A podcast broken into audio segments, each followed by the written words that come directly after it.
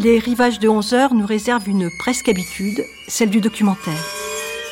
Nous reprenons le chemin de la prison Saint-Paul, franchissons les grilles et les portes pour entamer un voyage en psychiatrie au rythme des infirmières.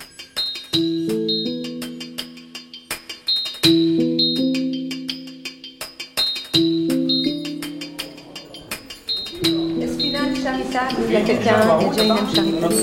Ah d'accord. Eh ben, nous accompagner pour ouvrir les cellules. Donc ça, c'est un rythme qui a lieu combien de fois par Alors, jour le matin, à midi et le soir. Donc les patients qui sont hospitalisés au SMPR, ils ont leur traitement en prise contrôlée. Donc euh, on, va, on va leur donner des traitements comme à l'hôpital. Voilà.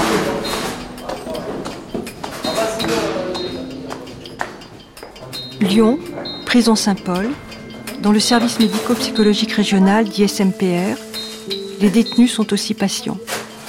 Et dans ce couloir, où les surveillants vont une à une ouvrir les portes jaunes des 14 cellules, commence pour les infirmières en psychiatrie la distribution des médicaments.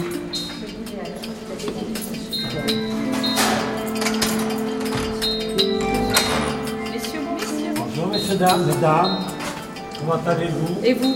Ça va Ah, mais c'est... Bonjour madame. Irène. Bonjour Irène. Bonjour, pro- Vous faites l'interview Oui, c'est pour la radio, pour France Culture. Il a des La radio ou la télé Radio. Oui, je vois qu'il n'y a pas de flash. Il n'y a pas la télé. Vous allez nous poser des questions Ça, c'est votre Euh, ben, Peut-être on vous verra euh, après, si vous voulez bien. Oui, euh, faut- il faut s'habiller convenablement ou le peignoir suffit? Non, Vous n'allez pas demande. descendre avec un peignoir, monsieur Ah, Jamais, je croyais que ça se passait là. Non, je pense après, non? Oui, oui, je sais Ah pas. bon, je. Vous m'habillerai. en avez besoin? Non, merci. On ne reçoit pas les dames en peignoir. Ah ben, je ne me permettrai pas. Je croyais que c'était juste ici. Voilà. Je rigole. Merci. Messieurs,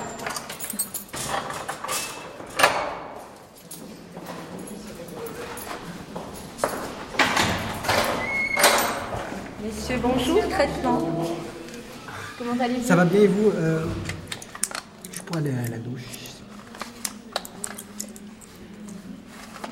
Allez-y, c'est bon. Comment ça va Merci, à tout à l'heure.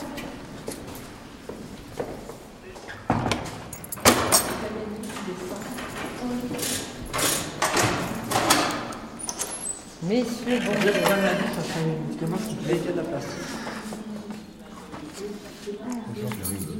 Bonjour Nora. Parle, Comment ça va Eh ben, je vous dis franchement, euh, hier euh, j'ai fait un peut-être le con, j'ai pris 6 ans, six antibiotiques, euh, de- ça m'a passé le mal de tête.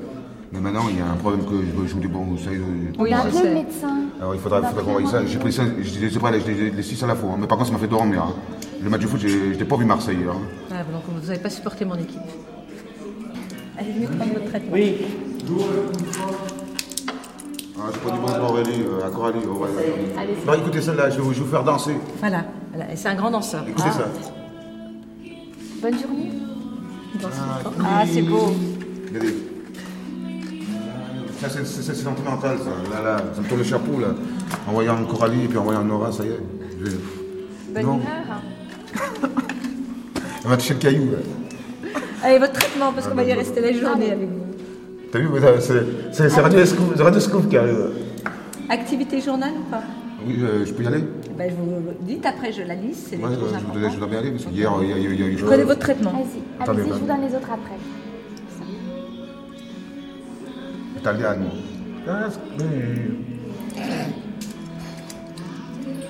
Vas-y, les vitamines. Est-ce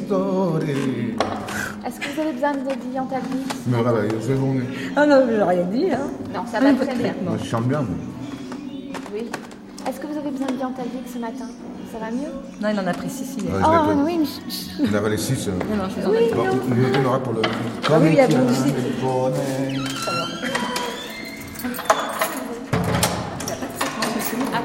Attendez. Bonjour monsieur. Qu'est-ce que c'est la journée type d'un patient ici? Oh, euh, il a le réveil à 7h, jusqu'à 7h moins 10, on- moi je passe, euh, moi ou mes collègues passons de toute façon pour faire le tour des cellules. Et puis après, à 8h20, il y a les traitements, le café. Après, ils peuvent prendre leur douche. Ils ont tout le matin pour prendre leur douche. À 9h30, ils ont une promenade. Il y a une activité de sport s'ils veulent, s'ils le veulent. Après, ben, euh, quelqu'un qui ira en musculation à 9h30, il resterait jusqu'à 11h. Autrement, les autres iraient en promenade jusqu'à 11h. Après, il y a le repas. On redistribue les traitements à midi. Et pour la matinée, c'est fini. Ça reprend en général l'après-midi à partir de 13h pour ceux qui ont des barloirs et les autres à partir de 14h pour les activités, des activités soit de jeu, soit... Et on repart encore sur un cycle à 15h30 avec euh, la promenade. Ils sont toujours libres hein, de, de sortir ou pas. On les sollicite de temps en temps pour ceux qui ne sortent jamais aussi. De 15h30, ils remontent à 17h de la promenade et on recommence le repas, distribution des traitements et on fait la fermeture le soir à 18h30. Vous le mettez sous la dent? Une journée type. Et à partir de 18h30, en fait, il n'y a plus de, de psychiatre, d'infirmier vraiment. C'est le Les personnel pénitentiaire Ouais, qui ouais. prend la relève. là. Oui, c'est la pénitentiaire qui prend la relève. Les surveillants, entre autres du SMPR, puisqu'il y a toujours un surveillant au SMPR qui dort sur place. Alors. La fille et tout. Ok, attends, voilà. Valium, Le Valium, Valium, c'est un 10. tout à fait. Et le surfarlem. Vous savez, c'est pour euh, la salive. Non, mais ça, je le prends pas. Il ne le prend pas souvent. Je, je, je me bois moins d'eau. Oui, mais on avait dit avec euh, le docteur qu'on essayait jusqu'à la semaine prochaine pour voir si ça faisait quelque chose. Vous vous Non, souvenez non, mais non. je- non. Non. Excusez-moi, mais. Non, mais vous vous souvenez pas, on en avait parlé avec le médecin. Oui. Et vous aviez dit que vous essayiez jusqu'à la semaine suivante pour voir si on avait un effet bénéfique. La bouche moins sèche Voilà, on essayait. On devait essayer le traitement pour voir si ça faisait moins du bien la moins d'eau. bouche. Voilà. Oui, mais c'est ce que je fais, je bois moins d'eau. Oui, mais on devait essayer le traitement jusqu'à la semaine suivante, jusqu'à ce que Non, vous voyez. non. Vous voulez pas. Excusez-moi. mais- Non, mais il n'y a pas de. Vous verrez avec lui la semaine prochaine. Ouais, ça se ferait. Bonne activité journal Activité journal ou pas Ah, Le sport. le sport, La ouais. musculation.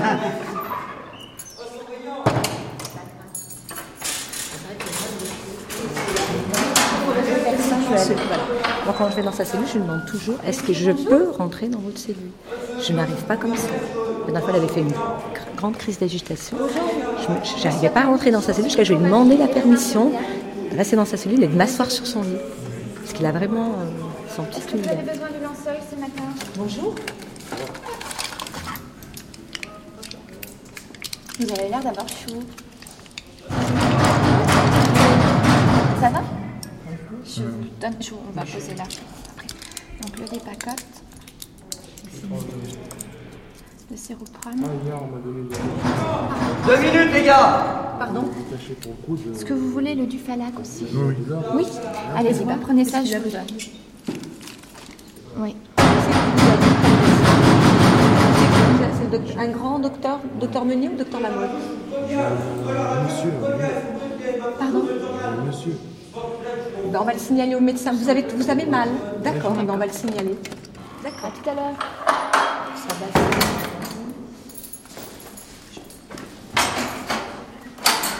Messieurs, bonjour, traitement.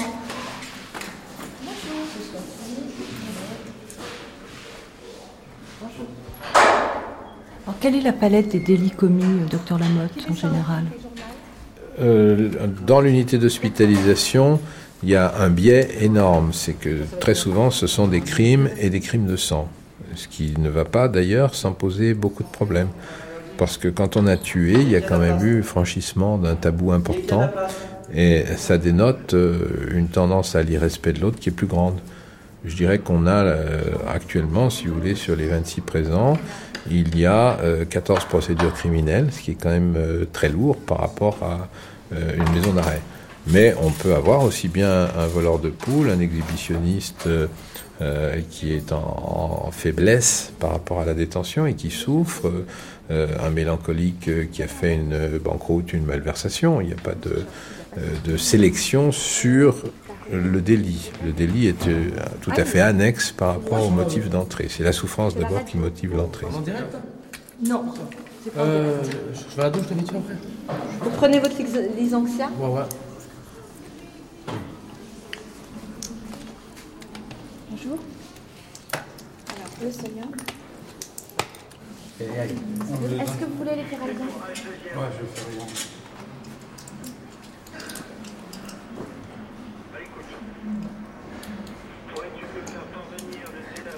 Ferragon, ça c'est Doliprane.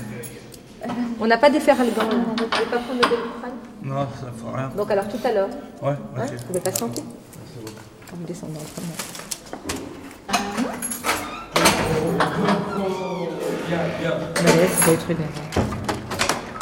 C'est vrai que nous, les femmes, la- le- je pense qu'au départ, où c'est un peu plus difficile, c'est la relation de séduction. Elle est très présente. Qu'entre hommes, c'est plutôt une relation de force. Et euh, donc nous, il faut toujours... C'est vrai qu'en psychiatrie, on travaille beaucoup sur la distance, la bonne distance. Mais là, euh, c'est vrai que la relation de séduction, euh, on côtoie ça tous les jours. Mais il faut savoir se positionner. Ou justement, peut-être, je ne veux pas dire l'utiliser, mais c'est aussi un moyen de- d'établir une relation de confiance pour pouvoir commencer un travail avec eux. Parce que la, la relation de confiance est très importante dans notre travail. Euh, parce qu'il y en a beaucoup qui refusent, euh, quand on leur parle de psychiatrie, quand on leur dit qu'on travaille en service de psychiatrie, on est Oh, mais on n'est pas fou. Oui, certes, vous n'êtes pas fou, mais on est tous des êtres humains et, et dans notre existence, on peut avoir des périodes de notre vie qui sont difficiles, où on a besoin de souffler, où on a besoin d'être accompagné, entendu. Et nous, on est là pour ça. Et il y en a qui le comprennent et d'autres non, quoi. Mais c'est là-dessus qu'on essaye de, de travailler. Voilà. Alors dans cette relation de séduction, ça peut aller jusqu'à des agressions sexuelles ou... Non, non, ben, moi personnellement, non, parce que ils, a- ils le comprennent très bien. Il y a une chose qui peut être étonnante, c'est qu'ils sont très courtois avec nous. Euh, les, les, les détenus, bon, les patients, je préfère parler de patients, hein. même euh, les patients qu'on qu'on suit euh, en détention ou on, l'entend bien, puis on leur dit, je pense qu'il faut rester vrai. Si on reste vrai et authentique, ils le ressentent et, et eux- eux-mêmes après se comportent bien, bien sûr, mais ce qui, peut être, par contre, c'est vrai qu'on ressent des moments une, une violence, une agressivité par, par les paroles, par les cris, par le bruit. Ça, c'est très agressif. Euh, tout ça, c'est vrai qu'on le, côtoie au quotidien. Moi, je sais que les, les 15 premiers jours, ce qui m'a été difficile, c'est le bruit des clés, les portes. Les bruits des clés les portes, ça, j'ai trouvé ça agressif. Très, très, très dur. euh. Mais bon, après, on on va pas dire qu'on s'y fait, mais euh, c'est le quotidien et puis il y a des choses qu'on s'habitue. Ouais,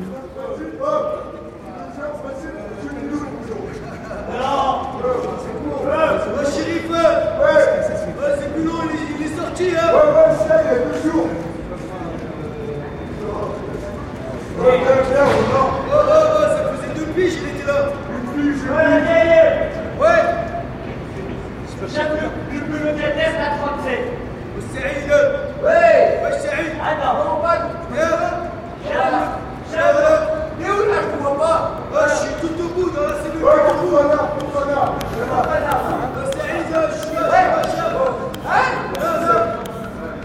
est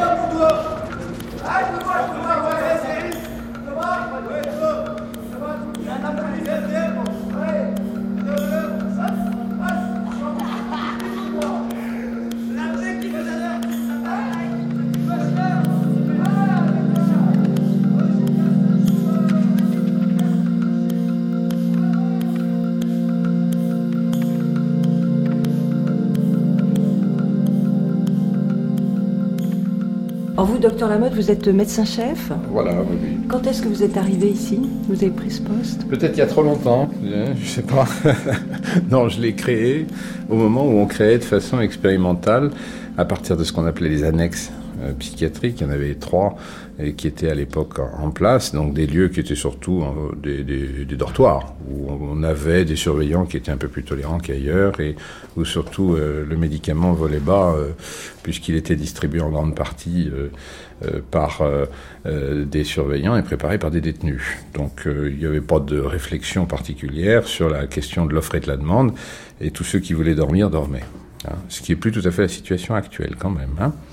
Mais à partir de ces trois annexes psychiatriques, on a créé euh, de, façon expérimentale ce qu'on a appelé à l'époque les CMPR, les centres médico-psychologiques régionaux, au nombre de quatre entre 1977 et 78, dont celui-ci, euh, qu'on a ouvert dans des conditions un petit peu expérimentales, avec toute la dynamique des pionniers, le- aussi bien sur le plan des autorités de tutelle qui nous soutenaient dans les expériences, que euh, sur le plan de la tolérance du milieu pénitentiaire, qui était euh, euh, qui pouvait être très grande puisqu'on ne dérangeait personne, on était si peu nombreux que donc on avait une très très grande liberté à l'époque qu'on a été obligé de discipliner beaucoup, euh, comme tout le monde, pour se mettre aux normes hospitalières dans la présentation des résultats, dans la gestion des dossiers, dans la communication, etc.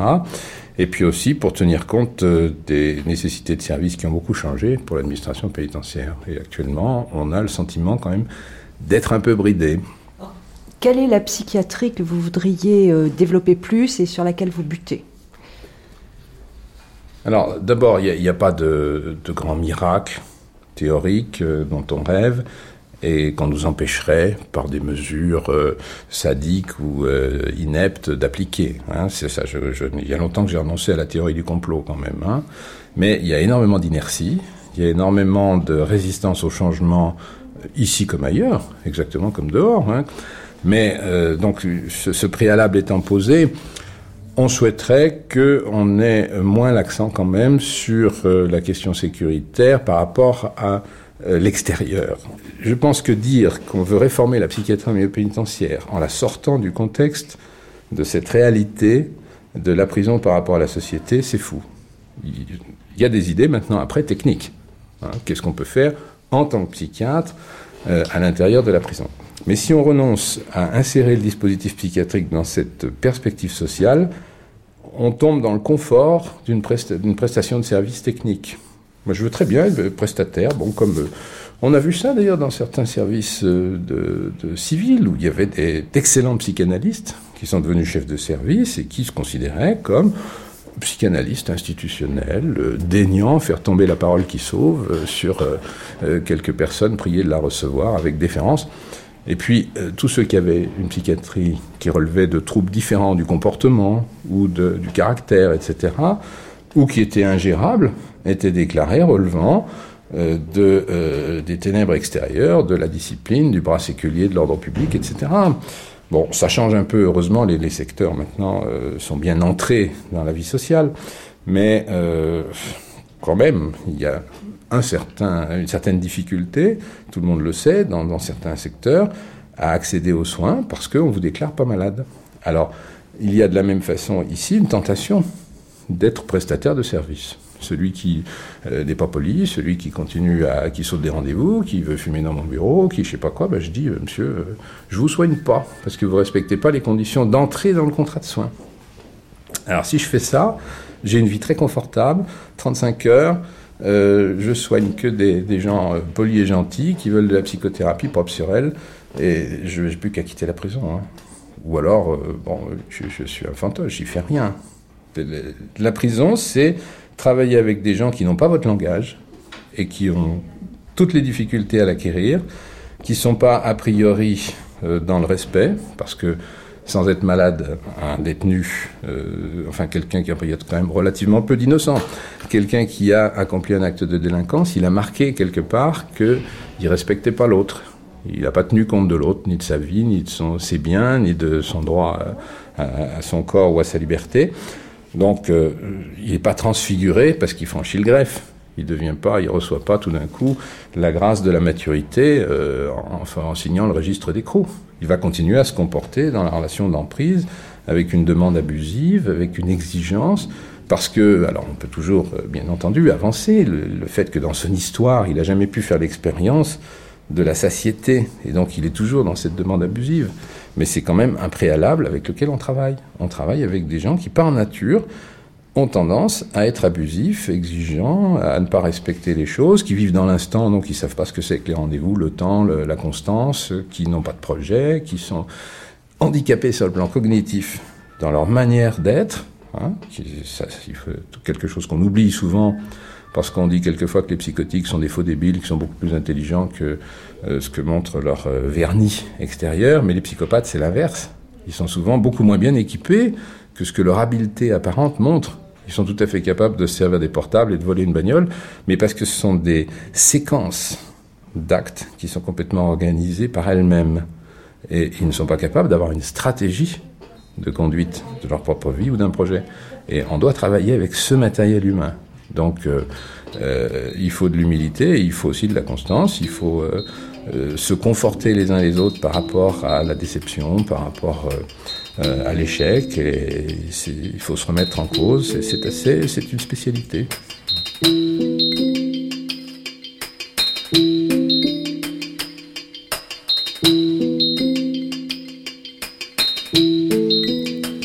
10h30, après le rituel des médicaments, salle de musculation pour les uns, activité journal pour les autres. Dans la pièce, formée par deux anciennes cellules, entrent un à un des hommes, tous équipés de pansements, qui sur la tête, qui sur les bras. Sur la table sont étalés des journaux de type gratuit.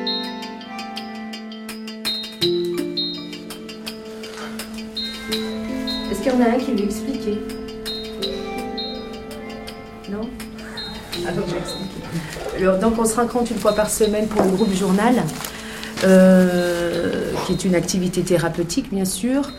Euh, On se rencontre autour d'un petit café, on récupère euh, les journaux de la semaine.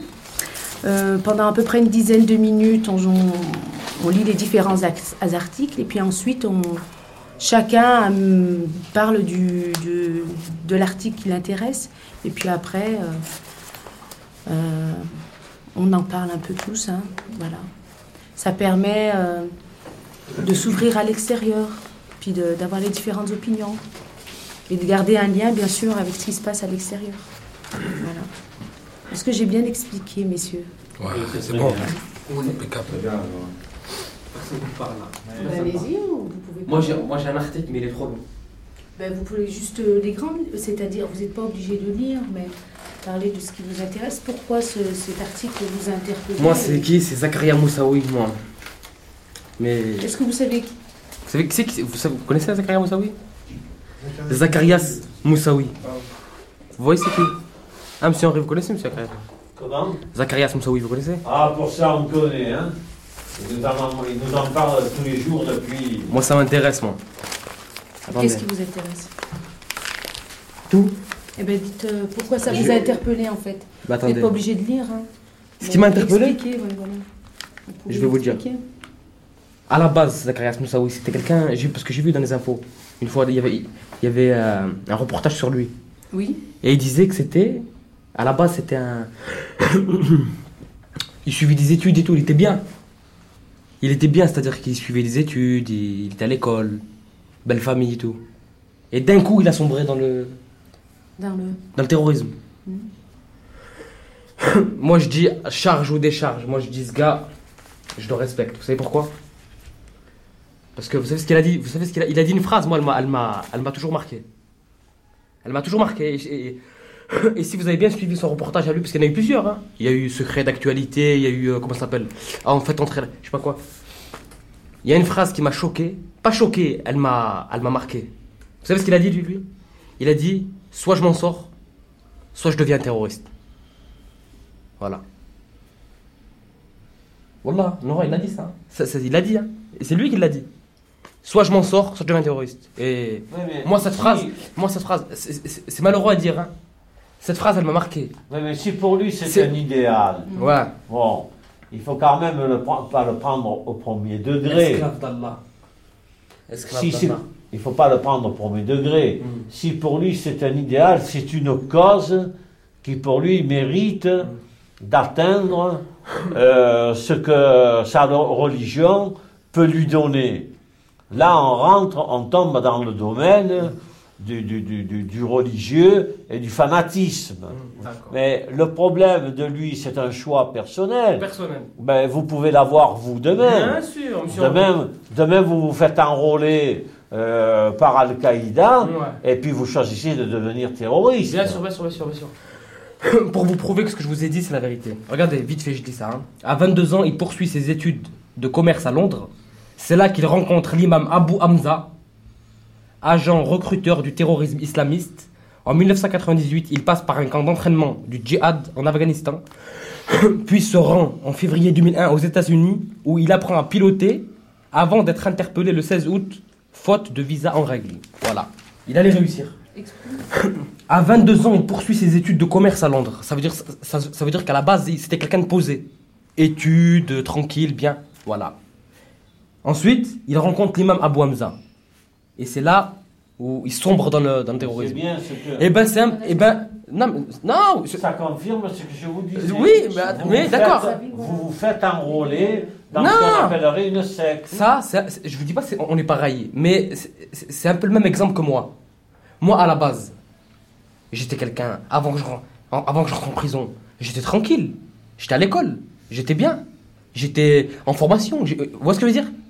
Voilà. Ce qui m'a fait rentrer en prison, c'est un truc où j'ai rien à voir. Ça veut dire que maintenant, comme j'ai toujours dit, soit je m'en sors, soit je suis à sa place. Voilà. Fin. C'est choquant ce que je dis, mais c'est la vérité. Non, mais c'est Voilà. c'est- c'est ce qu'il Vince, vous franchement, pas moi. Monsieur, euh, Vince. monsieur- c'est Franchement. c'est ce qu'il vous explique. Il vous disait c'est un choix, c'est des choix. C'est un choix, il ne faut pas critiquer. Non, mais je critique pas. Voilà. je ne me permettrai Chacun jamais. son choix. Jamais. Oui, voilà. Mais ce qui- Mais- ce qui- Comme dit ce Mais C'est vous pouvez rentrer en religion, Ouais. retrouver la foi, Ouais. mais ne pas tomber dans les extrêmes. Ouais, mais si c'était C'est mon idole. Moussaoui, c'est mon C'est idole. l'interprétation que chacun, chacun se donne dans, au niveau de la religion. C'est le choix qu'on se. Dans la vie, je terminerai là-dessus. Il y a un principe, il y a un principe qui est simple. Dans la vie, vous n'êtes jamais maître de, de votre destin. Vous ne pouvez simplement que l'orienter. D'accord. Non, non, c'est fini. Soufflez, soufflez, vite. Vive la vie. Allez, Vive la belle vie. Ah, Messieurs, merci. Vous avez vu Nora, je suis même plus groupe journal, moi, ça y est, c'est fini. C'est- C'est pour ça que je vous ai dit, soit je m'en sors, soit je deviens terroriste. Voilà. Ah bah, c'est bien. C'est cool que vous avez toujours garder un peu d'espoir dans la vie. Attendez. Un film de terroriste. Viva Al-Qaïda. Quelle est,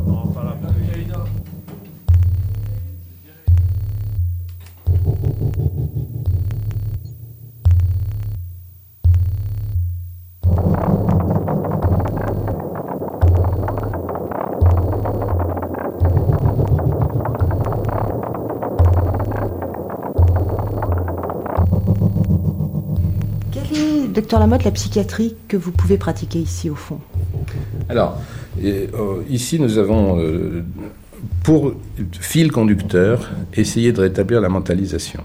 C'est-à-dire de faire qu'au moins on soit un petit peu euh, dans la pensée au sujet de ce qu'on fait. Ça ne veut pas dire pour autant qu'on va toujours pouvoir utiliser la parole. Ceux qui sont capables d'utiliser la parole, évidemment, c'est ce qu'il y a de mieux, parce qu'à ce moment-là, on a, dans les conditions avec lesquelles on vit, le plus de facilité d'échange. La parole, c'est quand même euh, ce qui est le plus indépendant du cadre. Mais la plupart du temps, on a affaire à des gens qui ont la nécessité de médiatiser, c'est-à-dire d'utiliser un moyen terme entre euh, la parole et puis le sens et euh, la pensée, les, images mentales, les associations, etc. Donc ces thérapies médiatisées, elles ont un, un double avantage. C'est, par exemple, dans un groupe, de pouvoir faire que chacun puisse s'exprimer d'égal à égal et que euh, celui qui a la tchatch ne prenne pas l'ascendant sur celui qui n'ose pas ou ne peut pas. Donc c'est intéressant, par exemple, de décadrer le moyen d'expression en prenant euh, euh, des, percussions ou en prenant quelque chose qui, qui va donner une, une référence d'entrée dans la parole de groupe qui passe pas par les mots. C'est un des premiers avantages. Et l'autre avantage, c'est que c'est moins excitant sur le plan de euh, l'économie interne de l'individu.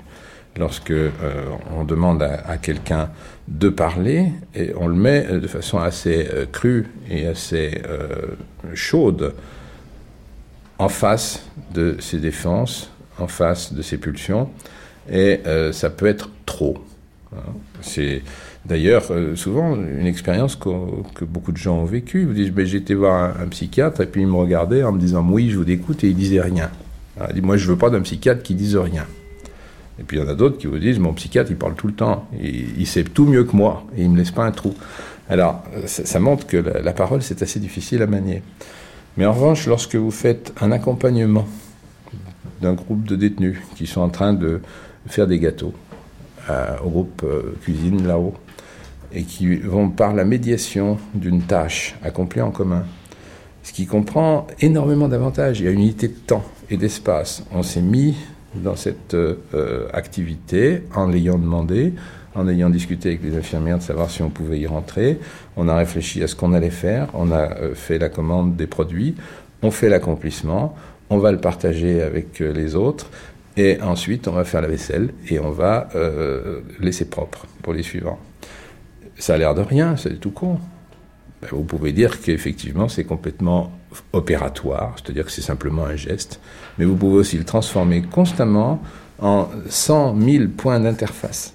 Hein 1000 petits points d'interface où tout d'un coup il va falloir composer avec l'autre, se poser la question de ce qu'on fait, euh, être euh, dans la mise en forme, s'obliger à euh, se contraindre à, un mot, etc. Et tout.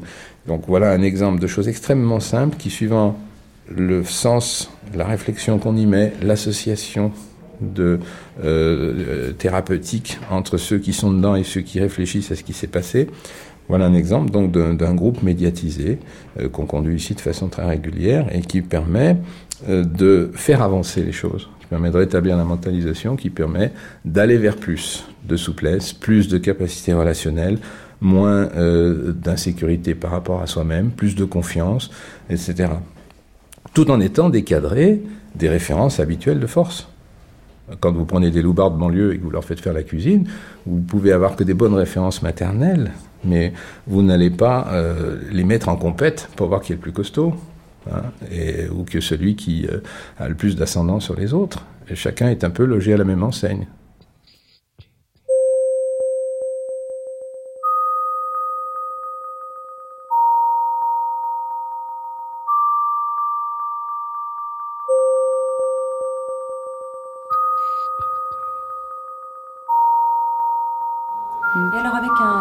Comme le groupe Journal qu'on a suivi, euh, vous sentez que vous faites du soin aussi? Euh, sachant que moi je leur dis bien, c'est vrai que vous n'étiez pas là au début, mais je reprends euh, en chaque début d'activité. Je leur rappelle bien que c'est une activité thérapeutique, qu'elle a un début, une fin, donc on leur dit bien euh, le début de l'heure et la fin de l'heure. Euh, je rappelle bien les règles, qu'il faut se respecter, laisser parler les autres. C'est aussi un moyen de, se respecter les uns les autres, parce que bon, on en a beaucoup qui, sont là parce qu'ils ils n'ont pas d'autre réponse que l'agressivité et la violence à l'extérieur quand ils sont face à des personnes qui n'ont pas leur même opinion.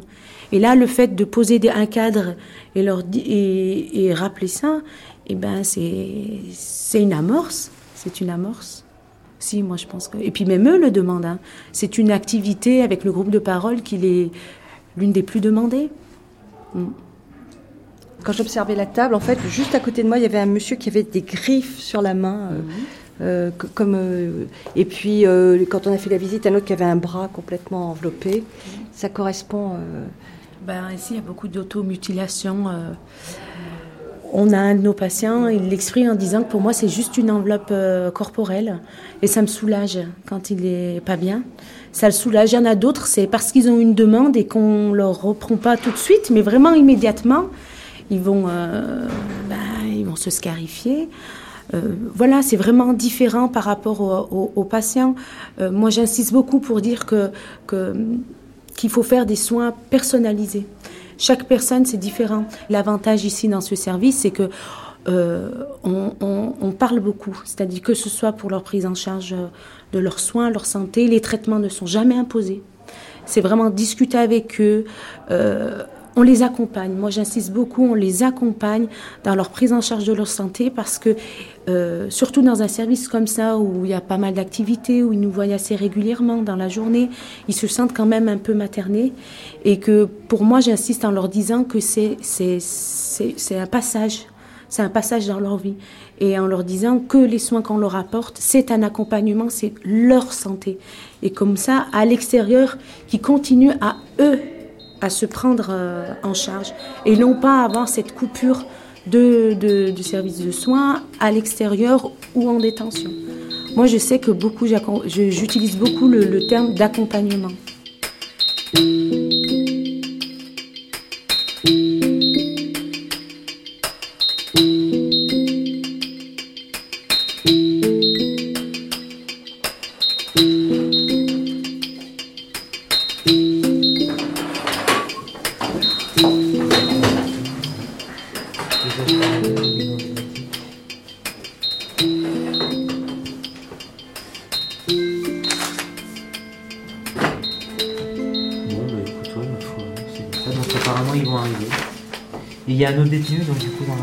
Ouais.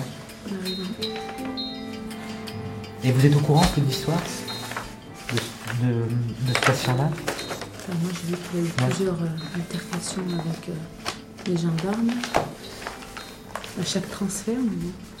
Ouais, ça s'est très mal passé à chaque transfert. C'est pour ça que ça a été fait un peu dans, dans l'urgence en accord avec Monsieur Lamotte, parce qu'il fallait à un moment donné que l'on mette un petit peu. euh, que l'on vienne un peu trianguler un peu, parce qu'il y avait un rapport de force entre euh, les forces de police et le patient, et qui de toute façon. euh,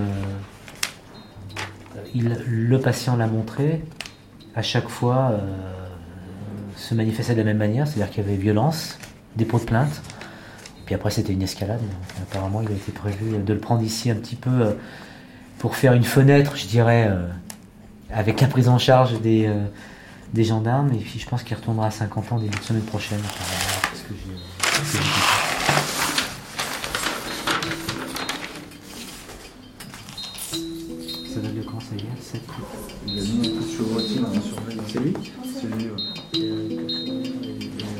donc Monsieur Lamotte arrive, il est dans des tableaux à rédiger.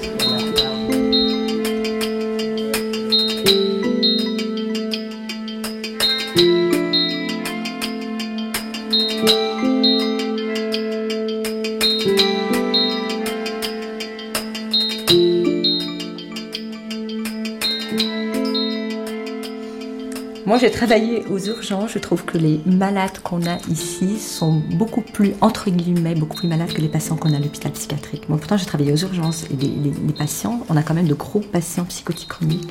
Moi, des fois, je me pose la question ce qu'ils font ici. Parce qu'on a quand même de gros malades, des gros délirants, des... euh, voilà, donc euh, avec des pathologies très très lourdes, très très lourdes et des histoires complètement chaotiques, des parcours existentiels dramatiques.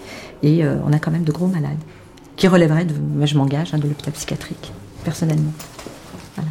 Puis c'est vrai qu'il y a des, ben, il y a des- parfois des patients ben, qu'on oriente euh, après en hôpital psychiatrique. Parce qu'à un moment, c'est. Monsieur P, qui était hospitalisé chez nous au SMPR et qui était dans un versant mélancolique, mais très très grave, à ne plus s'alimenter, euh, ne s'occupait plus de lui, de lui. Donc je l'avais pris un temps donc euh, euh, lui faire son bain parce qu'il n'arrivait plus à s'occuper, il allait très très mal. Et il s'alimentait plus, donc il avait perdu beaucoup de poids avec une forte odeur d'acétone. Donc j'avais commencé à le manger avec lui, mais je pouvais pas en haut, donc je descendais en bas, il buvait qu'un café sucré, et on a dû l'hospitaliser euh, en à chaud au Vinatier, parce que c'était plus compatible avec la détention. Hospitalisation, d'office. Et il est revenu requinqué. Et il est, re- de- il est chez nous actuellement. Mais c'est vrai qu'à un moment, il y a beaucoup de choses à faire. Et nous, on a une présence de 8h à 18h. Et quand on est à 18h, on n'est plus là. Et il y a quand même les patients qui restent. Voilà. Et de la violence à laquelle vous, vous seriez confronté Je pense à la, la- la crise, le- la violence physique. euh. Oui, moi j'ai été confrontée il n'y a pas longtemps avec un, c'est tombé sur moi, un patient de l'étage qu'on avait fait sortir la veille du SMPR. Et donc je devais rappeler tous les matins pour lui donner son traitement. Donc j'étais en bas. Donc il me tend une lettre. Et euh, donc il me tend cette lettre. Et j'ai eu le temps de prendre la lettre et il sort une paire de ciseaux. Il voulait qui pas envers moi, mais envers lui. Il voulait la mettre sur la carotide. Je sais pas ce que j'ai fait. J'ai sauté. J'ai pas eu peur. Et j'ai tiré, donc je me suis fait mal un peu, j'ai- crié au secours. Et donc, on- d'autres surveillants sont venus pour retirer la paire de ciseaux. Mais c'est vrai que j'ai pas eu peur pour moi, j'ai eu peur pour lui. Et c'est vrai que c'est après, je me dis, mais il aurait pu, Nora, t'agresser, quoi. Et en fait, j'ai pas eu peur pour moi. Parce que quand je suis arrivée à mes débuts au SMPR, j'ai vécu quelque chose de très douloureux et ça m'a fait revivre ça. Un patient qui était hospitalisé chez nous au SMPR et qui était dans un versant très délirant. Il allait très mal, ce patient. Il avait cassé une bouteille et puis c'était complètement ouvert, donc je voyais la trachée. Et j'ai eu peur de cette image-là. Et c'est pour ça que j'ai pas réfléchi. J'ai pris la paire de ciseaux. C'est une image qui me reste, hein, qui n'est pas partie. Puis voilà. Et les deux patients d'hier, c'est parce qu'on leur avait dit, un, parce qu'il doit sortir à l'extérieur. Donc il doit retourner, bon, il est plus ou moins, il vit une vie de, la clochardisation. Et il disait que le SMPR, c'était un peu sa famille, l'équipe infirmière. euh, il se sentait dans un cocon. Et l'autre patient, parce qu'il doit retourner en détention, il l'a mal supporté qu'on lui dise, c'est pour ça qu'il s'entaille. Voilà.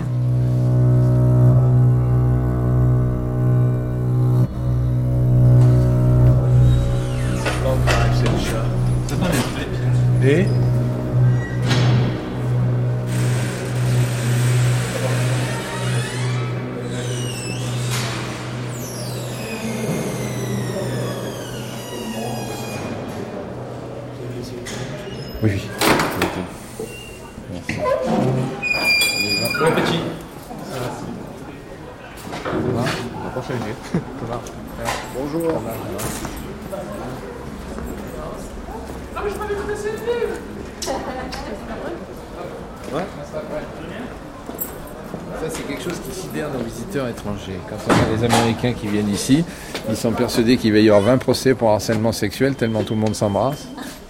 Mais euh, alors, je vais calculer de temps en temps, si vous pensez 120 surveillants, euh, dont, il doit y avoir 110 surveillants hommes et 12 ou 13 surveillants femmes au service. Euh, chacun trois bises. Le nombre de combinaisons est assez effrayant. Ça va, bonjour.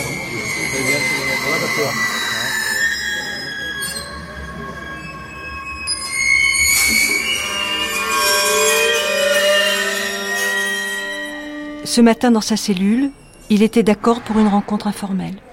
Il arrive, altier, quoique appuyé sur des béquilles. Ayant troqué son peignoir pour une tenue de ville et sans l'accompagnement d'un médecin ou d'un surveillant. Nous sommes installés dans une des cellules transformée en bureau. Euh, j'ai 67 ans.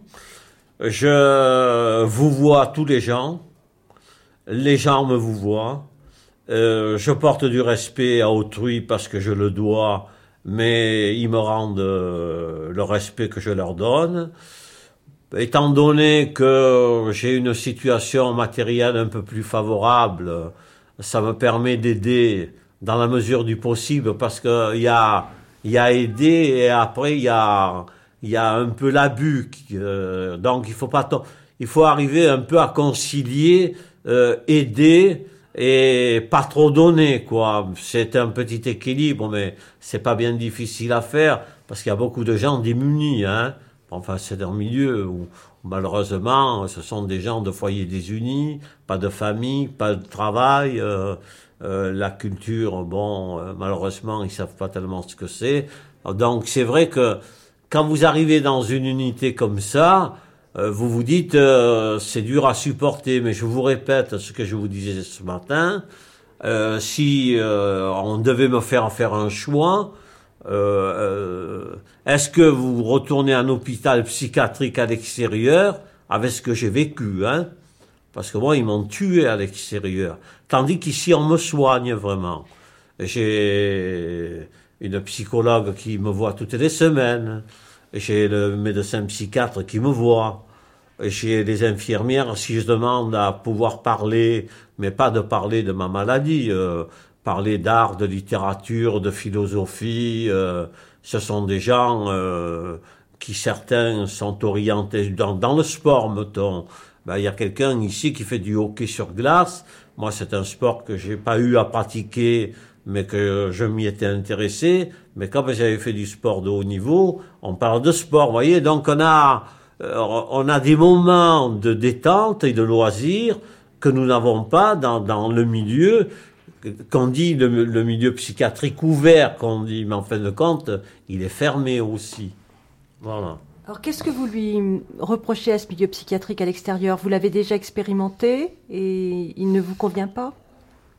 Moi, je tombe sous l'article 121, comme quoi je suis malade mental, que j'ai besoin, euh, que je manquais de discernement, que j'ai besoin de soins, que, voyez-vous, donc je suis vraiment. Alors au début, quand on m'a dit que j'étais malade, c'est une question que je pourrais éventuellement vous poser. Quand je vous parle, vous pensez que je suis un malade mental Non. Mais c'est tous les gens, même les médecins, vous-même, monsieur, vous pensez que je souffre d'une maladie mentale? Bon. Eh bien, voyez-vous, si j'avais une contrariété là, euh, chose qui m'est arrivée il n'y a pas longtemps à l'hôpital, j'ai été contrarié, ce serait trop long à vous expliquer. Il y avait une vitre, je suis allé, je me suis lancé dans la vitre. Vous voyez, je prends des crises, mais j'arrive pas à me contrôler. Mais toujours quand je suis contrarié. Mais je m'en prends jamais aux autres. Donc je suis soigné pour ça. Je reconnais ma maladie. Paraît-il qu'à l'extérieur, je descendais de ma voiture, et je m'allongeais au milieu de la route. Parce que j'étais un danger pour les autres. Donc on m'a fait mettre, bon, on m'a hospitalisé, et après on m'a fait mettre sous tutelle. Voilà. Alors, vous avez été aussi en détention avant, euh, en détention classique. Euh, L'idée de retourner en détention classique, par exemple, qu'est-ce que ça fait naître en vous? Moi, j'aurais jamais pensé venir en prison. Enfin, les choses sont ce qu'elles sont. Ça peut arriver à tout le monde. Hein. Vous savez, euh, moi, je travaillais dans un cabinet d'avocats. Le soir, on allait chercher des rôles au palais de justice. Si ça vous dérange pas, tout à l'heure, on me portera un verre d'eau parce que j'ai la gorge sèche. Et ça vous dérange pas quand je coupe comme ça, non? Après, vous pouvez reprendre. Oui, pas de problème. On va attendre que ça s'arrête. Je vous dérange. Hein? Je vous remercie. En un mot, je travaillais dans un cabinet, on allait chercher les rôles pour le lendemain au palais de justice. Et un soir, sur un impondérable, enfin peu importe, les greffiers étaient en grève, il est arrivé chez lui avant l'heure prévue, et il a trouvé son épouse dans une position euh, indélicate. Et au lieu de s'en prendre à son épouse, eh bien, il a pris un chandelier, et il en a donné un coup sur la tête euh, à l'amant de sa femme, et il a pris cinq ans de prison. Donc, euh, excusez-moi de vous dire ça, ça peut arriver à tout le monde. La prison, euh, ça c'est comme la maladie où, bon, je dis pas que ça peut, mais de même vous riez un, feu rouge, il passe un gamin, euh, vous le voyez pas parce que vous pensez euh, à votre enfant qui euh, qui est en retard pour sortir de l'école. Maintenant, vous écrasez un enfant, vous allez en prison. Vous voyez, ce que je veux vous dire, c'est pas alors, pour en revenir à ce que vous me dites, parce que je perds pas le, fil de la conversation, moi, quand on m'a incarcéré, premièrement, ça m'a fait rire. Quand la juge, elle m'a dit, je vous mets en prison, j'étais éclaté de rire. Parce que je savais très bien que ce qu'on me reprochait, c'était complètement absurde. Bon. Et elle m'a dit, ça vous fait rire. Et j'ai dit, vous croyez pas que je vais pleurer, non? Parce qu'elle s'attendait à ce que, non, madame, euh, bon. Là, euh, le système est passé, je suis rentré en détention, mais c'était marqué que, à titre exceptionnel, je devais être admis dans un hôpital. Ce qui à l'hôpital extérieur était plein, et le SMPR était plein aussi. Donc, on m'a mis en détention. Moi, je suis entré en cellule. Bonjour, messieurs. Je m'appelle monsieur Intel et je vous vois les gens. Euh, si vous voulez savoir pourquoi je suis là, je vous le dis. Moi, personnellement, je vous en vous poserai pas de questions. Voilà. Étant donné que je souffre du, des reins, je ne peux pas monter l'échelle pour me coucher au lit supérieur. Je vous demanderai la faveur de coucher en bas. Voyez-vous Les présentations ont été vite faites. J'ai sorti mon paquet de cigarettes. Nous étions trois en cellule. J'ai donné mes cigarettes. J'ai pris mes médicaments le soir. Et puis le lendemain, ça s'est passé. Euh, ça s'est passé normalement. Alors c'est vrai que vous avez des cellules où ils sont quatre, où ils s'entendent pas, où vous avez la promiscuité, où il y a des gens qui ont une religion qui peuvent pas accepter que les autres ne la suivent pas. Il y a des conflits parce que il y a des substances nuisibles qui rentrent en détention et on sait très bien que quand une prison elle fume, c'est une prison qui est calme. Bon, donc euh, il y a je dis pas un peu un laisser-aller, mais disons, on achète un peu la paix sociale en laissant fumer des détenus. C'est vrai que si je fais un parallèle et que je compare la détention normale par rapport au SMPR, c'est comme si vous me dites je vais coucher à Lilton et que l'autre il va coucher au Formule 1. Voilà, la différence, c'est une métaphore, mais je ne sais pas comment on... euh, ici, on est un peu, disons, dans un cocon, voilà.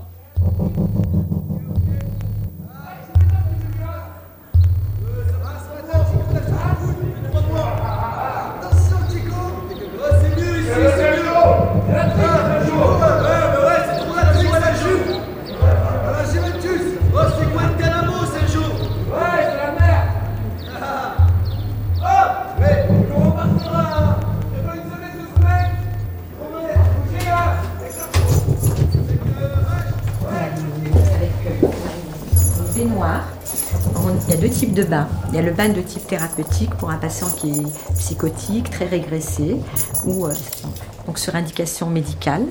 On va une fois par semaine, on va programmer un bain où il y a une présence infirmière. On va peut-être utiliser la musique, où on fait les massages, où on reste avec lui.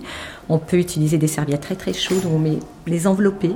Moi, je me souviens d'un patient avec qui ça lui a fait beaucoup de bien pendant une fois par semaine pendant 4 mois. C'était un patient qui s'automutilait et euh, à la suite, on avait eu pendant 4-5 mois, donc une fois par semaine, des bains thérapeutiques avec Pâques, musique, etc. Et à la suite de ça, le patient, il s'est plus coupé, mais vraiment quelque chose de très très contenant. C'est vraiment un travail sur longue, longue, longue échéance. Autrement, il y a le bain notion plaisir, parce qu'on doit aussi en prison euh, redonner cette notion de plaisir et du soin au patient. Donc on vient, on prend un bain, on lui met de la mousse et puis il reste tout seul dans le bain. Et ça, on le fait souvent. C'est rentré dans les mœurs maintenant. De faire prendre des bains à des patients qui sont incuries, qui ne se lavent pas, qui prennent pas soin d'eux. Ça, c'est c'est vraiment un truc euh, ancré dans le service. Et on a un projet, euh, quand on fait un bain thérapeutique, on fait une observation infirmière, on en parle au médecin, on en reparle, etc. Mais au départ, ça se faisait pas. Et ça, c'est de la psychiatrie? Oui. Oui, parce que souvent on a quand même des patients qui ont une image de leur corps, euh, surtout pour les psychotiques, face aux automutilations, c'est redonner un sens un petit peu. C'est de euh, ce corps qui est meurtri, c'est important de le revaloriser par le par le toucher, par euh, euh, par le, fait de faire prendre un bain, par de, s'occuper d'eux. Moi, je me souviens, il y a des patients qui me disent, mais Nora, on on s'est jamais occupé de moi comme ça. Et je trouve que c'est hyper important. C'est, enfin, touchant, moi, ça me touche quand ils me le disent. Voilà, j'en suis émue. Puis bon, le fait aussi d'être femme, ça passe, je pense, mieux avec les hommes.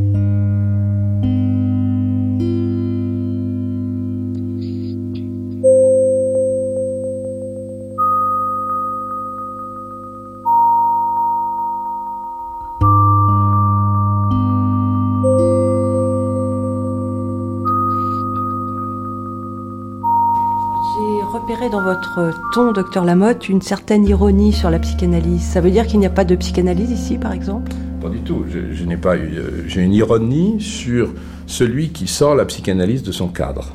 Hein, J'ai fait l'effort euh, de conduire une formation analytique personnelle, et y compris de façon assez exigeante, avec euh, des années de psychodrame analytique en plus de mon analyse personnelle et de conduite. Je ne peux pas euh, dire que je sois hostile à la psychanalyse, d'autant plus que euh, je suis l'époux d'une brillante psychanalyste qui a des responsabilités euh, institutionnelles, etc.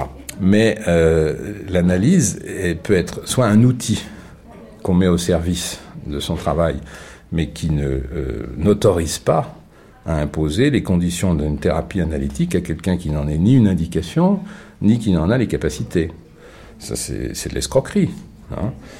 Et euh, la psychanalyse doit être quelque chose qui donne du sens, quelque chose qui nous aide à réfléchir sur notre attitude thérapeutique, sur notre mode de relation à l'autre.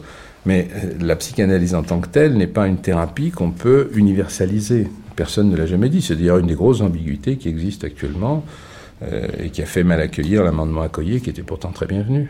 hein. Alors, euh, on ne fait pas de psychanalyse ici, non. Ça serait euh, disons qu'on a une orientation psychothérapique, d'inspiration analytique dans certains cas.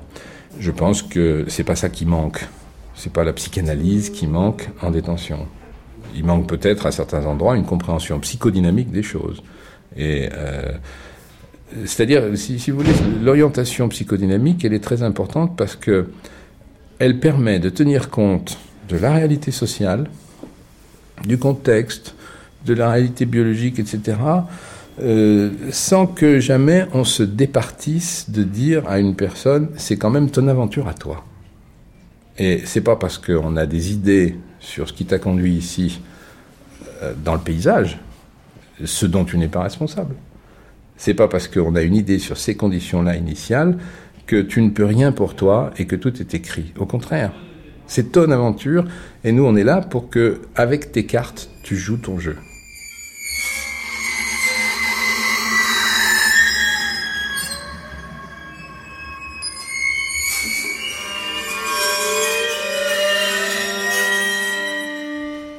Est-ce que vous avez euh, confiance en la psychiatrie là pour vous aider? Euh, premièrement, euh, j'ai j'ai eu j'ai comme médecin traitant Monsieur Lamotte, qui est un homme qui est reconnu dans l'Hexagone comme un monsieur au point de vue technicité de haut niveau, et c'est un homme qui sait de quoi il parle. Donc, vous me dites que j'ai confiance. Euh, c'est vrai que dans ce domaine, soit vous avez confiance, soit vous ne l'avez pas. Il n'y a pas d'alternative euh, euh, qui puisse vous dire euh, je lui fais confiance dans ce domaine, pas dans un autre. Non. En psychiatrie, soit on connaît, soit on ne connaît pas. Alors moi, je connais rien. Je connais absolument rien. Moi, vous savez, quand on vient me dire euh, il n'y a pas de pourquoi inexplicable, quand on vient me parler du moi, du surmoi, quand on me parle de Freud, quand on me parle de Jung, moi j'ai essayé un peu de, de, de, de, de, comprendre dans ce domaine, j'y comprends rien.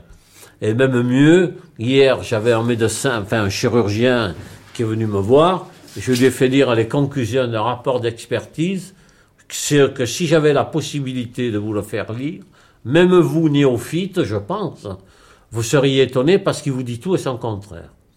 Voilà.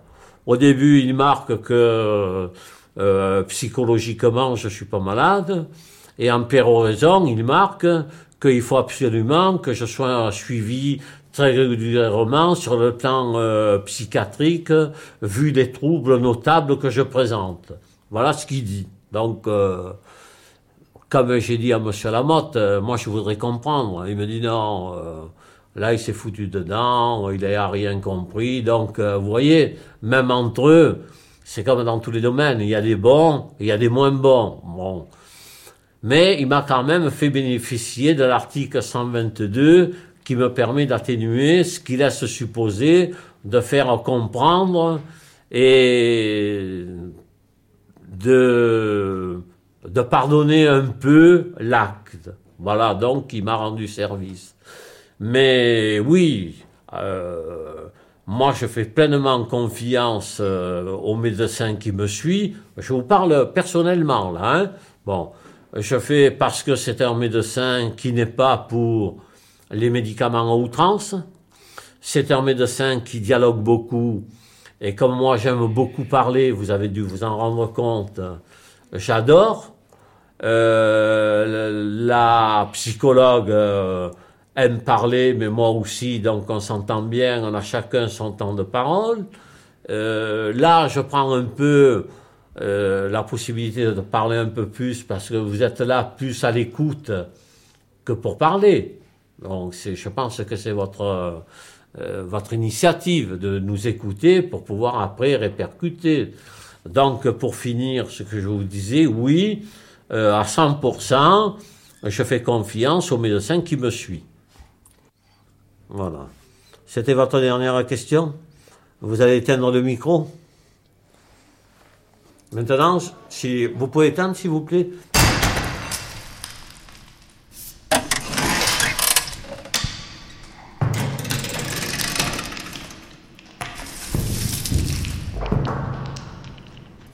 Est-ce qu'il y a aussi un peu l'idée de ce mot qui a même fait un livre, de guérir la folie? Est-ce que dans votre esprit, il y a... Bah, euh, guérir la folie, euh, je dirais plutôt vivre avec la folie, mais je ne suis pas fanatique. euh, de, de se prendre le chou avec le mot guérir, hein. pas plus que d'ailleurs avec le mot folie. J'emploie le mot folie très très facilement, parce que pour moi justement il a l'avantage de ne pas contenir de pronostic.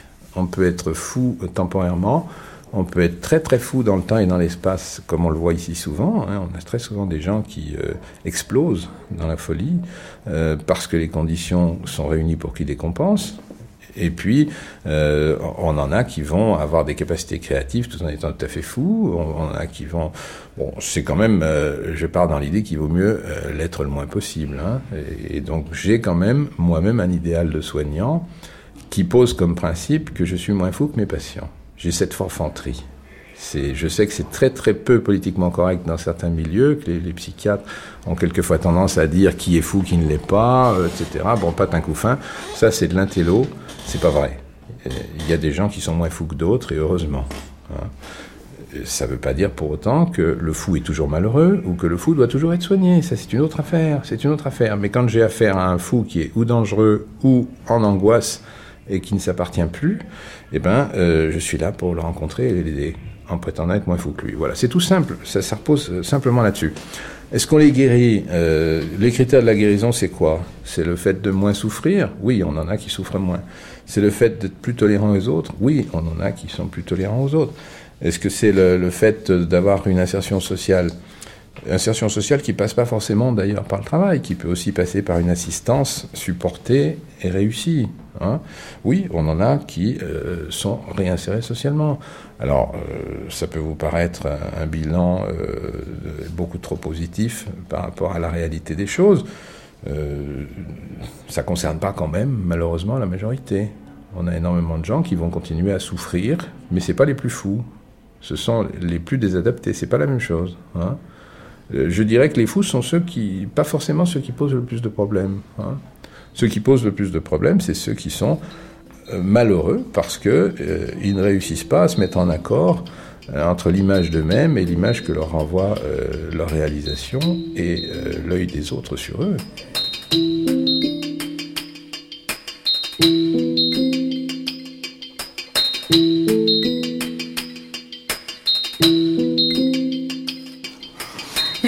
Y a quand même quelques, il y a des patients qu'on accompagne, même après le SMPR, que je vois à l'extérieur, même des mineurs, hein, que je revois encore à l'extérieur.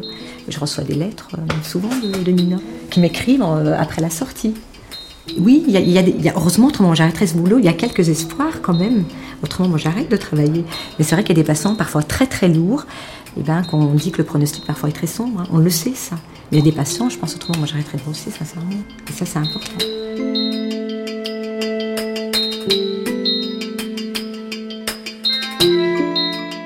N'escamote-t-on pas le problème de la mort Euh, J'en ai, euh, j'en ai un qui a fini euh, alors que j'ai été en contact avec lui pendant 23 ans. hein. Et pendant 23 ans, il n'a pas arrêté d'entrer et sortir de détention. À des moments, il a été dans une très grande qualité d'élaboration, dans une très grande chaleur, euh, presque tiré d'affaire. À d'autres moments, il est retombé pour des questions économiques, euh, il est revenu. Et euh, il avait toujours la tendance à dire je, mets ma vie en jeu pour pouvoir obtenir quelque chose. Et puis après, ça a été de toute façon, ma vie ne vaut rien et je ne vois pas pourquoi je la prolongerais. Et on était toujours là pour lui dire à la fois, c'est pas un droit de se suicider.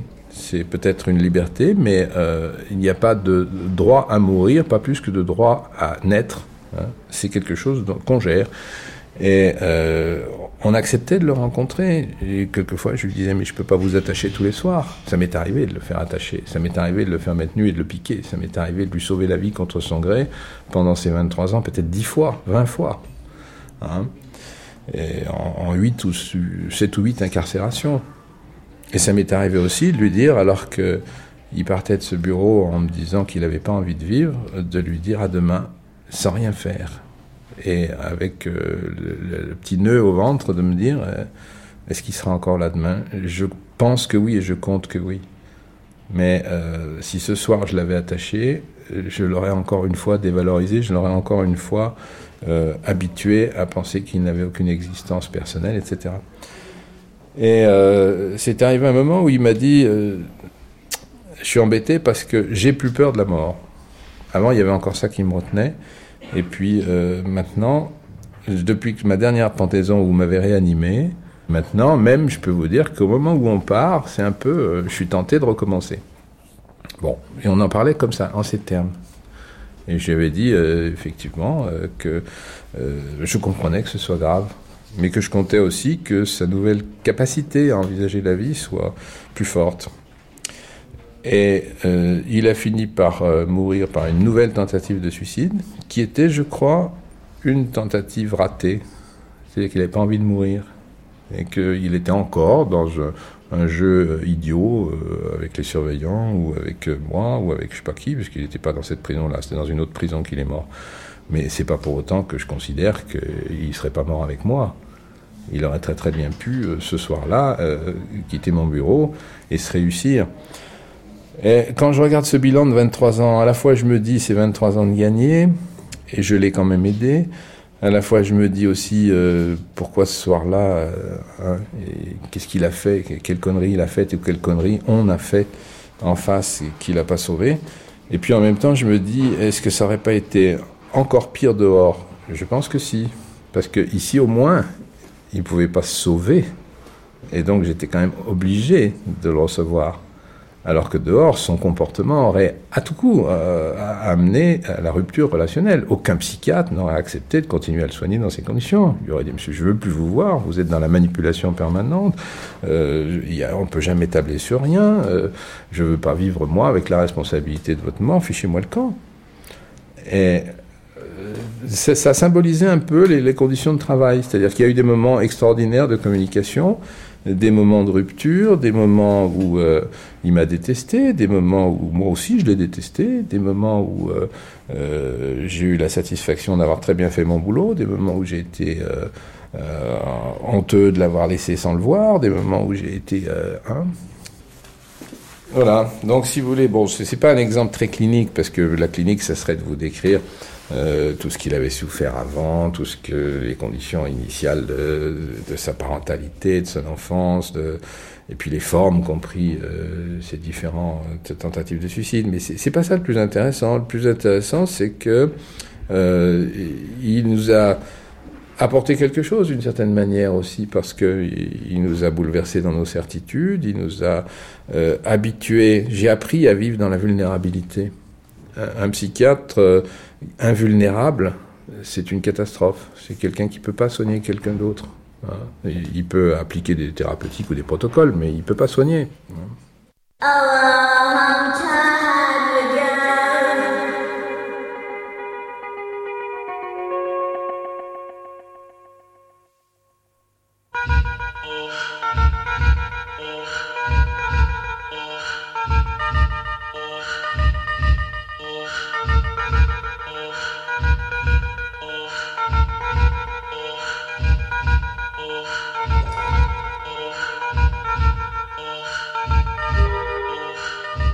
La psychiatrie sans cesse s'appuie sur le langage. Et comme hier, nous avons enregistré un entretien mené par le docteur Meunier. Entretien que nous vous proposons de partager.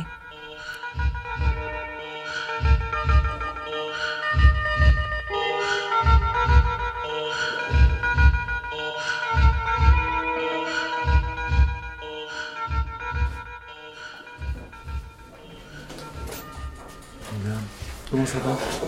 Ça va? J'arrive à me faire à l'idée de que je suis en prison.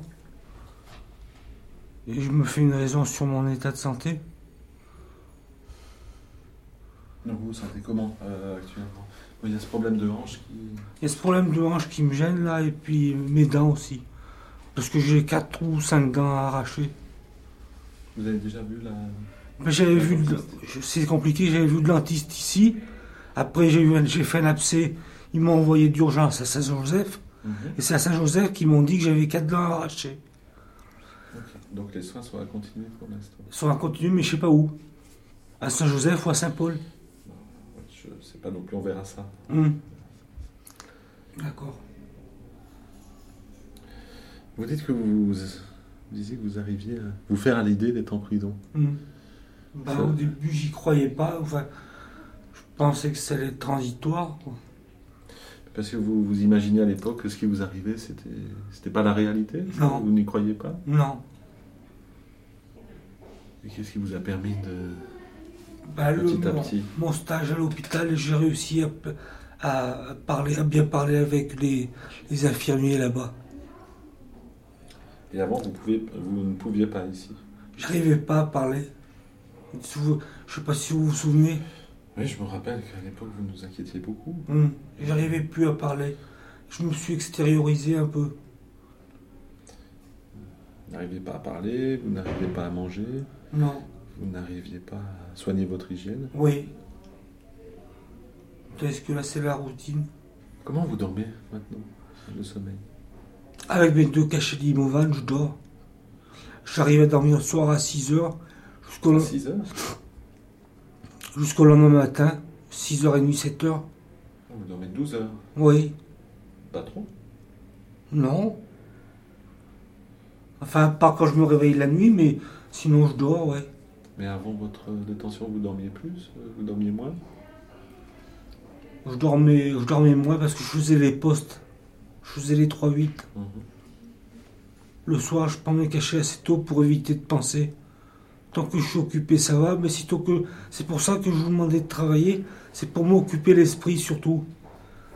Et quand- quelles sont les pensées que vous voulez éviter? Ben, je me fais du souci. Enfin, je, me, je, je rumine au, au mal que j'ai fait à la, à la famille de la victime et à- au mal que j'ai fait à ma famille. Puis je me demande, je me demande comment, qu'est-ce que je, qu'est-ce que je vais avoir? Je suis dans l'attente, quoi. par rapport au procès Au procès, oui, oui.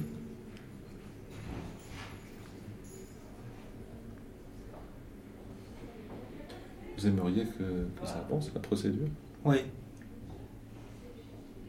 Mais je suis- le docteur Lamotte m'a dit que allait finir une expertise. Mais par contre, il, il paraît que j'étais déjà expertisé au mois de d'août ou septembre, je sais pas, je me rappelle pas. C'était la période où vous étiez. euh, J'étais pas bien. Vous étiez mal. Hmm. En plus, il y a cette période où vous, avez- où vous aviez, à cause de la sismothérapie, vous Ah aviez oui. des trous de mémoire. Il y a ça aussi, oui. C'est peut-être tombé à ce moment-là. Oui. Toutes ces idées, là, non. Pour l'instant, vous les mettez à distance, qui vous font souffrir. Hmm. Pensez qu'un jour, vous pourrez les, les aborder, parler, y penser? Je sais pas, il faut, faut que je trouve une personne à qui bien parler. Trouvez pas ici. Non. Il y a mon, mon co-détenu, il est, il est aussi. Enfin, les- mon co-détenu, il est aussi euh, peu loquace que moi. Mhm. Mais sinon, maintenant, j'arrive mieux à parler avec vous, quand même, avec les infirmiers et avec les surveillants. Mais en ce qui concerne ce que j'ai fait, c'est difficile encore. Vous pensez parce que, parce que justement, nous sommes en prison, c'est pour ça? Peut-être, oui. Puis j'ai, peur de mal dire, de mal, de mal dire. Et si vous disiez mal, qu'est-ce qui se passerait? Eh ben, je sais pas justement. Parce que j'en ai vu des vertes et des pas mûres, étant petit et puis euh, au début de. J'étais adulte. C'est tellement profond que, je sais pas, j'aurais peur. par exemple, au procès, j'aurais peur de vexer les gens. Si, si, par exemple, je parle de mon enfance, j'aurais peur de vexer ma- mes parents. Et si je parle après, quand j'étais adulte, enfin, quand je- depuis que je suis adulte, j'aurais peur de vexer ma femme. Vous avez toujours peur de faire mal aussi, c'est un peu... Ouais. euh, Oui. Mais c'est maladif, ça. Ouais. Je sais pas depuis quand ça m'est arrivé, ça. J'ai peur de mal faire, alors plutôt que de mal faire, j'aime mieux rien faire. Quand j'étais chez moi tout seul, j'avais peur de mal faire, j'entreprenais rien du tout. J'avais peur de mal faire, alors j'avais des crises d'angoisse et je prenais des, médicaments.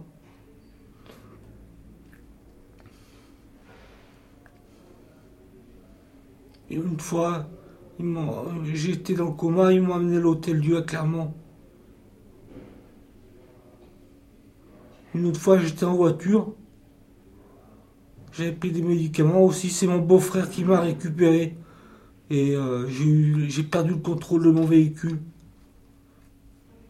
En tout cas, c'est cet accident qui a un peu déclenché les oui, choses, oui. il me semble. hein. Oui. Oui, parce que j'avais j'avais j'avais plus de goût à rien, je savais plus rien faire. La seule chose que je savais faire, c'était entretenir mes voitures. J'aimais bien mes voitures. C'était une passion pour moi. Et là, tout d'un coup d'un seul, je, je me trouvais démuni. Enfin, je n'avais plus de voiture ni rien. Je savais même plus conduire ma voiture. À quel point j'étais tombé. Je me suis dit, t'es tombé bien bas. Alors après, mes parents m'ont conduit à l'hôpital, enfin la clinique. Et c'est là que je me suis dit, je- faut comment faire ma vie pour plus que j'entende parler, pour plus personne m'entende à parler de moi. C'est ce que je m'étais dit à l'époque. Maintenant, je m'aperçois que j'ai- mal fait et puis que euh, j'ai une famille, j'ai des enfants. Vous voulez qu'on vous entende maintenant? Oui. Et comment on peut continuer à vous aider? Au fond de moi, j'aimerais sortir des, médicaments. C'est-à-dire si on pouvait diminuer la dose des médicaments petit à petit. Oui, c'est quelque chose qu'on fera. Enfin, pour l'instant, c'est pas d'actualité. Ouais. Je pense qu'il faut, euh, enfin, vu la gravité de la dépression que, que vous aviez, Mm. la difficulté qu'on a eue pour trouver un traitement, Mm. je pense qu'il faut encore attendre Mon, mon souhait. euh, au moins six mois, encore six mois et peut-être un peu plus, Mm. avant de commencer à diminuer D'accord. le, le traitement. Mais c'est parce que j'ai envie de m'en sortir de cette, cette, cette, euh, cette course aux médicaments, quoi. Je voudrais arrêter. Je voudrais, je être guéri, voilà. Pour vous, arrêter les médicaments, c'est Ouais. être guéri. Hmm. Mais je sais qu'il faut être bien dans la tête aussi. Chose que je ne suis pas encore. Pourtant, je fais des efforts. Et je voudrais, parce que je voudrais trop arrêter ces médicaments. J'en ai, euh, j'en ai marre. Vous m'avez dit que vous dormez beaucoup. Hmm. Vous faites des rêves?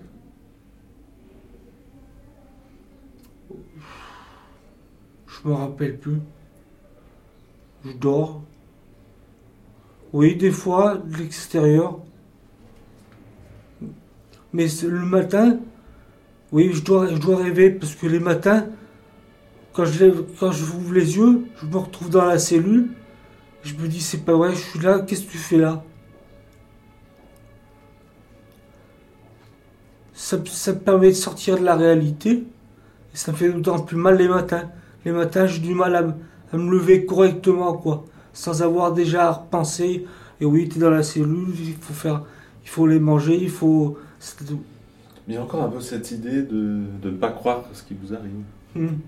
Voilà.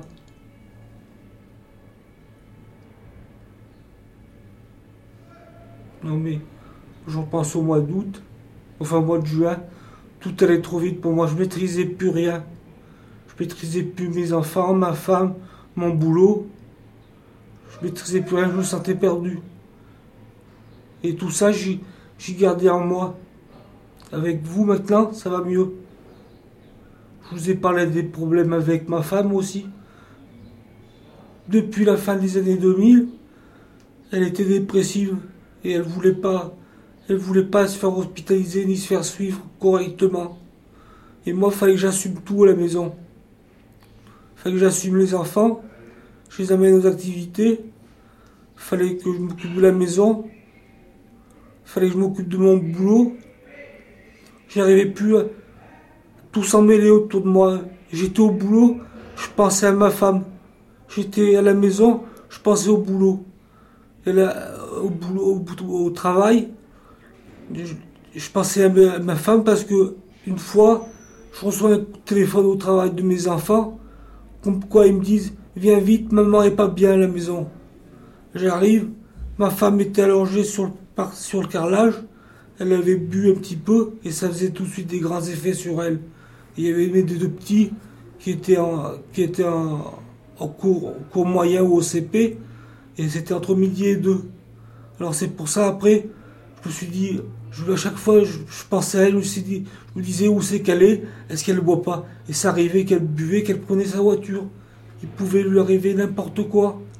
Moi, j'étais dans une perpétuelle anxiété. Assumer tout, c'est un peu ce qui, ce qu'on a fait nous avec vous quand vous étiez si mal. Hmm. Faut que je, faut que j'arrive de, à mettre de l'ordre dans mes idées.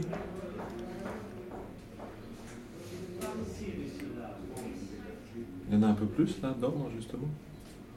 Ça commence à venir, oui. Et vous croyez que, je reviens un petit peu à cette question, vous croyez qu'il n'y a que les soins psychiatriques qui peuvent vous aider à mettre de l'ordre ou, du fait de votre situation, il y a aussi le procès par exemple? J'ai peur des résultats du procès.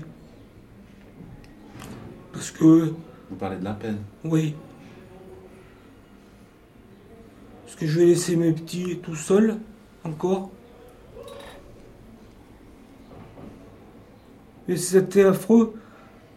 J'étais tout le temps sans dessus dessous. Quand j'étais pas avec ma femme, je me demandais où elle était, ce qu'elle faisait, si elle n'avait pas eu un accident. À la fin, j'arrivais même plus à travailler. J'étais au boulot, je me calfeutrais, je me cachais dans une salle et j'attendais que ça passe. Que l'heure passe, que 9h du soir arrive, j'allais à la maison voir ce qui s'était passé. Entre 5h qu'elle avait fini son travail et 9h30 que j'arrive.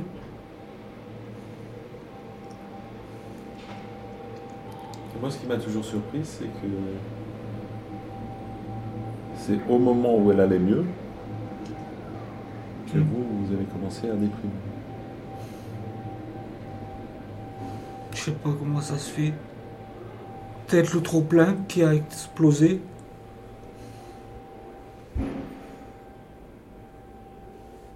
Mais je sais pas si elle. Je sais pas comment elle se débrouille tout de suite là à la maison. Elle dit qu'elle s'occupe. Parce que j'ai peur qu'elle recommence, qu'elle continue à boire. Enfin, je pense pas. Après, quand je l'écoute au téléphone, elle a l'air d'y prendre bien et puis de d'avoir la tête sur les épaules. Et votre frère qui a téléphoné aussi pour prendre de vos nouvelles Le Sud Suisse, Oui. bah lui il s'occupe de moi maintenant. Je- J'avais pas vu depuis, j'ai pas dû le voir depuis le 2000 ou 2002, je sais plus. Du fait de son travail. Et j'attends sa visite, il est toujours pas venu. Parce qu'il a des problèmes avec ses papiers, comme il travaille en Suisse. Il a perdu ses papiers d'identité. Ah.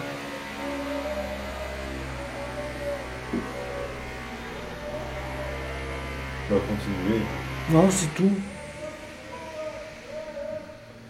On s'est rappelé du micro juste au moment où on a entendu le... la personne. Bah, Puisqu'on a oublié le micro, maintenant qu'on se rappelle du micro, vous avez peut-être quelque chose à dire. Justement parce qu'il y a un micro. que je regrette et que j'ai honte. Je voudrais trop. Je voudrais trop le dire à la famille de madame. Mais je pensais pas lui faire du mal. La pauvre dame, j'avais remarqué, elle souffrait de la maladie d'Alzheimer ou de la maladie de Parkinson. Elle avait du mal à se déplacer. Alors je me suis dit, au moment, en ce moment, on l'apprécie. hein. Après, je me suis plus dit, mais je me suis dit, ben, ça libérera tes souffrances et on m'enfermera. C'est, c'est ce que j'ai pensé au moment, au moment même. Vous le pensez plus. Bah non. Ça me ressemble pas. Parce que je je suis pas quelqu'un de méchant. C'était, cet été, je me rappelle, j'avais, j'avais sauvé euh, mon compte, mon co-détenu. Il avait fait un début d'infarctus. Et même les mamies chez moi, vers, vers chez moi, je les ai aidées toutes. Des fois, je les amenais faire les courses, ou je les amenais à l'hôpital voir leur mari. C'est comme si j'avais eu un coup de folie. Comme si c'était pas vous. Comme si ce n'était pas moi, ouais. C'est pour ça, des fois, j'ai du mal à assumer. Parce que j'ai arrivé à 42 ans, jamais croirais possible de faire un geste pareil.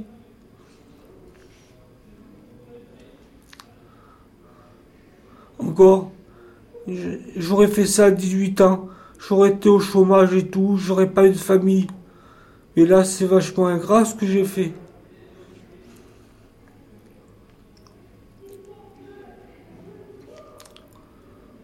On sait que vous avez toujours besoin d'être accompagné ici par, par nous, par. euh, Euh, je pense que tant que j'aurai pas fini tant que vous jugerez que je, prenne- je dois prendre des médicaments, j'aurai besoin de vous, oui.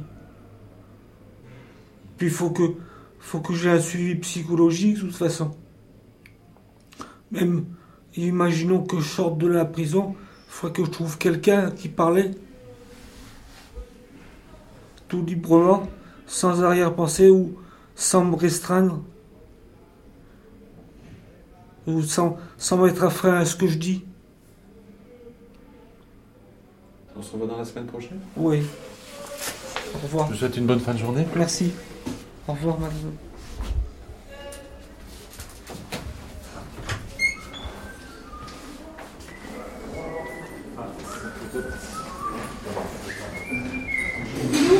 Qu'est-ce qui se passe Est-ce que Attends. Docteur Meunier, est-ce qu'il y a un de ces nombreux entretiens qui vous est resté en mémoire? J'ai souvent beaucoup de mal avec les patients mutiques parce qu'ils refusent de, parler. Et, euh, et je, je pense que cette difficulté se traduit chez moi par le fait que je rêve beaucoup d'eux. Et quand je rêve de ces patients mutiques, généralement, ils parlent. Et euh, nous avions à un moment un, patient qui, euh, pendant plusieurs mois, euh, ne nous a pas dit un mot. Il nous a parlé les premiers jours, puis après il s'est euh, plongé dans un mutisme euh, absolu. Et euh, bah, faire un entretien avec quelqu'un qui ne parle pas, finalement, euh, finit par... euh, là, c'est bien sûr pas ceux qu'on va voir de façon euh, hebdomadaire, mais bon, passer le voir de façon régulière dans, sa cellule, au moins pour lui dire bonjour. Et puis, euh, je lui dis, euh, justement dans, sa cellule, bah, que je rêvais à lui, et je rêvais à lui qu'il parle. Et il m'a répondu, bah, j'aimerais bien que vous me racontiez ça.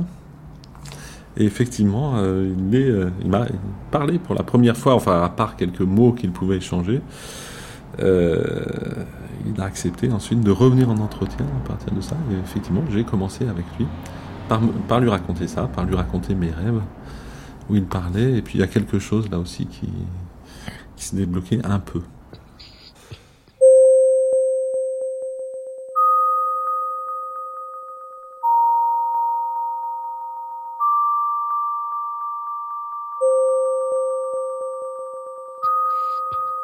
Merci au docteur Meunier, au docteur Lamotte, à Alexis, Gilbert, Monsieur Henri, Nora et Nora, Coralie, Stéphane, Bruno Bonnard, aux patients, aux surveillants, à Chantal Nouvelot pour la prise de son.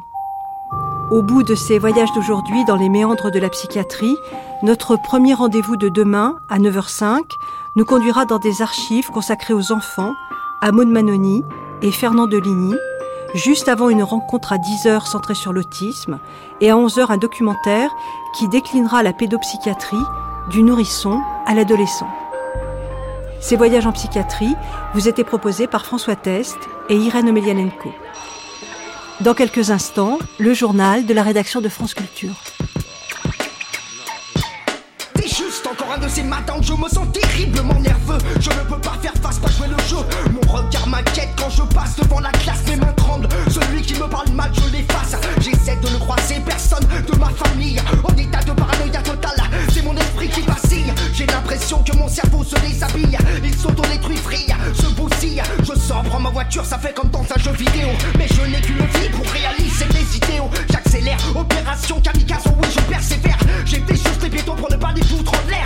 Plus cher, moi je cherche mon pauvre qui se perchent. Je ne sais pas ce que je cherche, mais poursuis mes recherches.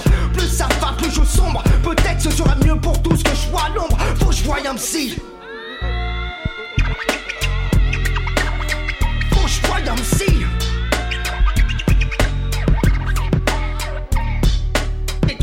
Pensées qui me mettent mal à l'aise. Brûle comme de la braise. Impossible de rester mon cul sur cette chaise. J'ai passé deux semaines enfermé à mater taxi driver. Orange mécanique menace, nous société, tous les céréales. Killers, les gangsters, les dealers. J'étais fébrile. Maintenant, j'ose en monter les vapeurs. Personne ne m'aide. Pour mon cas, je plaide. Et même si j'atteins des situations extrêmes, mon esprit tient le choc par sa folie qui le gouverne. Tout seul, je me berne. Est-ce donc vraiment ça le nouveau western? Plein tarif pour mon bif quand je me rebiffe. Et tous les shérifs parient ma vie comme si je m'appelais Omar Sharif. Mes cauchemars deviennent réalité, j'ai comme des visions. Toute la journée, des voix me parlent comme de la télévision. Passe-moi, dis-moi que je rêve. La vérité s'éloigne de moi, c'est grave, j'en crève. J'ai tenu des années, maintenant que mon âme soit damnée. C'est comme si ma tête était enflammée de sensations fortes. Je suis affamé, mon instabilité nerveuse ne cesse de m'assommer. Faut que je voie un psy.